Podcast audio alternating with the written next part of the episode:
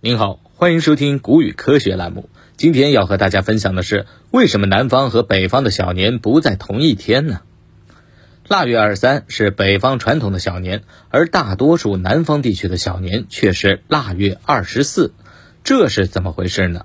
细说起来，腊月二十四过小年的历史更为悠久。南宋诗人范成大的《祭灶词》中就这样的描述：“古传腊月二十四。”赵君朝天欲言事，云车分马小流连，家有杯盘分点四。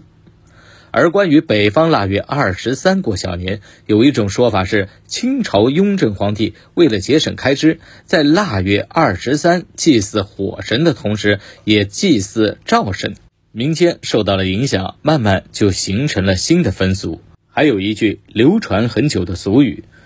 官三民四传五，说的是在古代过小年的时间，官宦人家是腊月二十三，寻常百姓是腊月二十四，水上船家是腊月二十五。北方受到官三影响较大，渐渐调整了小年的时间安排。